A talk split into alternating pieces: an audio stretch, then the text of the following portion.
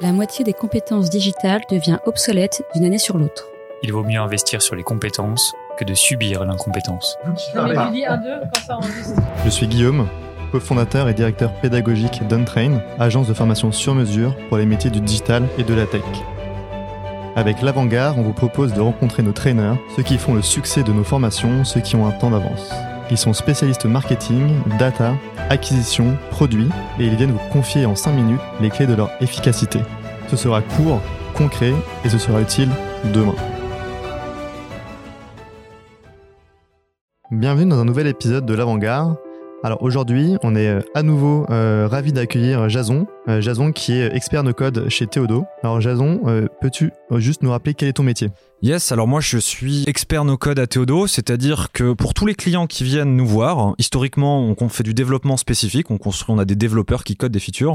Moi, je suis un petit peu en amont et je, me, je prends les demandes clients et je me dis tiens, est-ce que c'est pas possible d'utiliser une solution no code qui serait plus rapide euh, pour répondre à son problème? D'accord, donc euh, dans l'épisode précédent, j'avais un peu expliqué ce que c'était que le no-code. On a l'impression que le no-code aujourd'hui, c'est vraiment fait euh, pour les startups, euh, pour lancer leurs nouveaux produits phares de manière rapide et à moindre coût. Mais est-ce que le no-code, c'est 100% réservé aux startups ou ça peut s'appliquer à d'autres entreprises, aux grands groupes? Alors tu as raison, c'est vrai que le no-code c'est très pratique pour les startups. Le super exemple euh, en France, c'est Comet. Comet qui a réussi, il me semble, hein, à faire 500 millions, euh, 500 000 euros de chiffre d'affaires juste avec un outil no-code construit sur Bubble. Mais c'est pas tout le marché. Le no-code, ça peut aussi servir des plus grands groupes ou des PME traditionnels. Je dirais même que l'aspect automatisation de process dans les PME qui se sont pas encore digitalisés, euh, c'est euh, le principal marché aujourd'hui euh, pour le no-code. C'est là qu'il y a le gros du travail à faire. Les groupes du CAC 40, les grands groupes ont déjà initié des transformations digitales avec des agences, avec des boîtes de conseil et des agences comme la nôtre. Et le no-code, c'est également pour eux parce que les GAFA, notamment Microsoft, qui a un taux de pénétration assez fort dans les groupes du CAC 40, est le plus avancé des GAFAM en termes de no-code. Et ça, c'est très rassurant pour un grand groupe euh, qui vont pouvoir, ils utilisent Excel, ils utilisent déjà Outlook. Et donc, quand il y a un nouvel outil tamponné Microsoft qui sort, ils vont pouvoir l'utiliser. D'accord. Et du coup, euh, toi, chez Théodo, est-ce que tu as des exemples d'accompagnement euh, de PME ou de grands groupes que tu as pu réaliser avec du no-code? Yes, absolument. Donc, euh, je vais pas pouvoir le citer, mais en- un de nos clients est, euh, est une agence de conseil, environ une centaine de consultants, euh, qui avait besoin d'un ERP, outil interne pour gérer le staffing, la facturation, un- une petite partie de la comptabilité. Ils avaient un budget pour le développer en développement spécifique. Malheureusement, c'était euh, trop cher. Enfin, les estimations qu'on leur a fait en développement spécifique, pardon, étaient trop chères par rapport à leurs besoins. Euh, et donc moi, j'ai mis en place euh, Airtable pour répondre à leurs besoins. Avec le no-code, on peut adresser seulement 90% de leurs besoins. Et donc on a fait 90% du projet en no-code sur Airtable.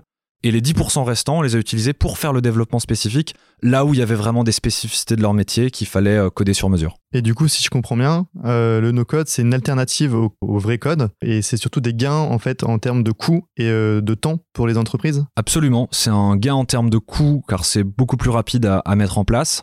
Euh, Il y a un autre gain euh, qui est celui de la maintenabilité. Euh, Aujourd'hui, quand on fait appel à des devs pour un, pour un projet et qu'on n'en a pas en interne, bah, si, on veut faire une petite modification, on va vite euh, devoir payer très cher pour, pour la faire à l'agence qu'on a prise.